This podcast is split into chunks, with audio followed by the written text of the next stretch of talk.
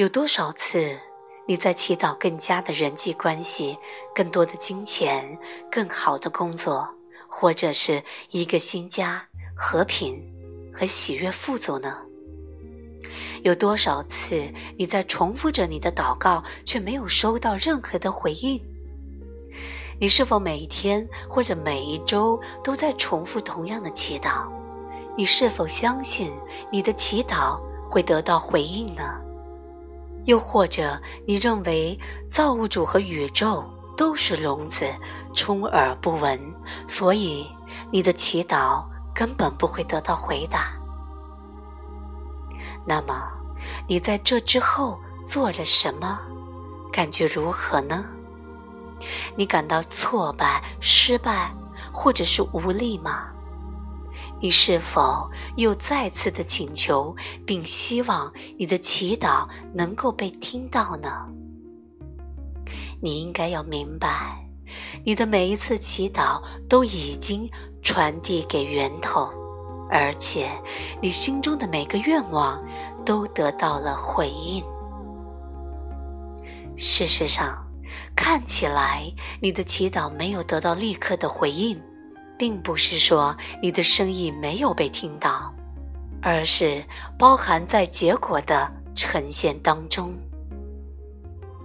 一次祈祷并不是祈求神的怜悯、祝福和恩典。这是宗教错误教导的结果。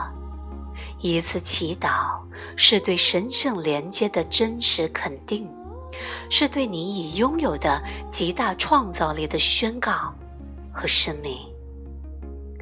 从宗教给你的教义，你们所学会或认为的是，如果希望得到什么，就不得不以一种基于自我无力的忏悔来向神祈求。而非是对你自身强大力量的掌握，不是这样的。对自我觉知提升的掌握，需要你肯定自己的创造力。原因是，你们每个人本质上都是多重维度的大师之灵魂，所以此刻。你的祈祷只需简单肯定你与伟大源头的深度连接，以及你与他共同创造的必然联系，同时把那些早已经存在的创造性的能量，作为一种新的潜能带入到你的实相中。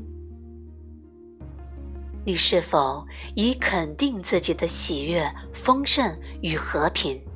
或者你仅仅在断定自己的悲伤、匮乏和混乱。每件你可憧憬的梦想都已是你的。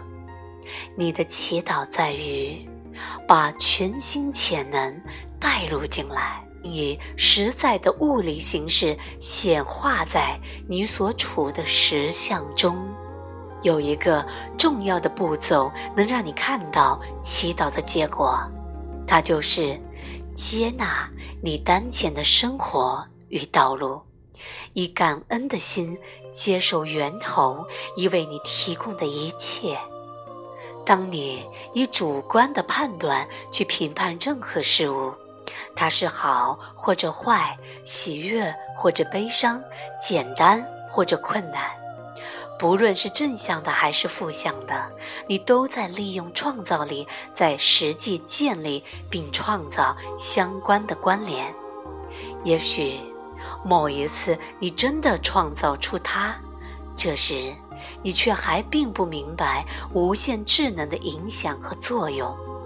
它已遵照你当时拥有的意图和力量。为你创造出、反映出你当时频率和震动的结果，在那个时刻，你从中学习到什么？如果结果并非是你所想象的，当你已经了解了前因后果、影响和关联，那么你便能够运用自己的创造力去改变。力量强大的祈祷，它的第一步是视你自己为一位力量强大的联合创造者，接纳你当前的状况。过去是一个结果，它无法改变，但可以转换，其途径便是你此刻采取的态度。所以，此刻你接纳自己的创造力，你要肯定你的天赋。并决心为自己创造一件不同的事物，并借助祈祷去实现它。第二步是利用你的祈祷作为一份宣告、肯定和命令，它绝对不是一次祈求被拯救的无力的声明。这样的行为不过是在宣称。你把自己作为环境的一位受害者，你无法以这种方式和源头建立真正的连接。你不可能在同一个时刻既是一位受害者，又是一位联合的创造者。祈祷是你对你和源头连接的真实的肯定，是对你内在潜能的肯定。同时，你把能量导入到新的方向、频率和振动。自我意识的提升是一段与神圣全然和谐的渐进旅程，它是一个逐步的过程，需要多次疗愈的循环，从而进入完整的多重维度实相。疗愈。是扬升过程中的一个重要的部分，但每次疗愈的周期都必须要得到完成，并利用祈祷所具有的强大肯定力量去终止限制、无力、恐惧和受害者意识。就在你醒悟于你创造潜能的同时。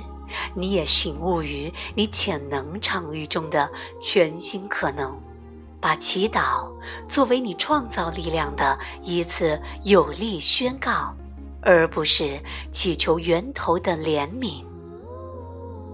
你可以运用祈祷指挥源头能量的运作，但不是想着被拯救。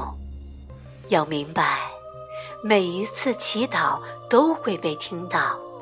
也总是在正确的时机，在适当的环境和情形中，神圣力量给予你回应。此时，祈祷包含着完全信任，它体现出你对于自己的力量以及你与源头联合创造的肯定。利用祈祷，在你的生活中建立你与神圣之间的稳固连接，这样，祷告也成为你一个显化工具，让你在地球之上创造出专属你的天堂。本文来自 Jennifer Hoffman。非常开心能跟你分享这篇文章，这也是我一直在谈的自我赋权的力量。更多分享，欢迎您关注文觉的微信公众号“文觉分享”。下一期节目再见。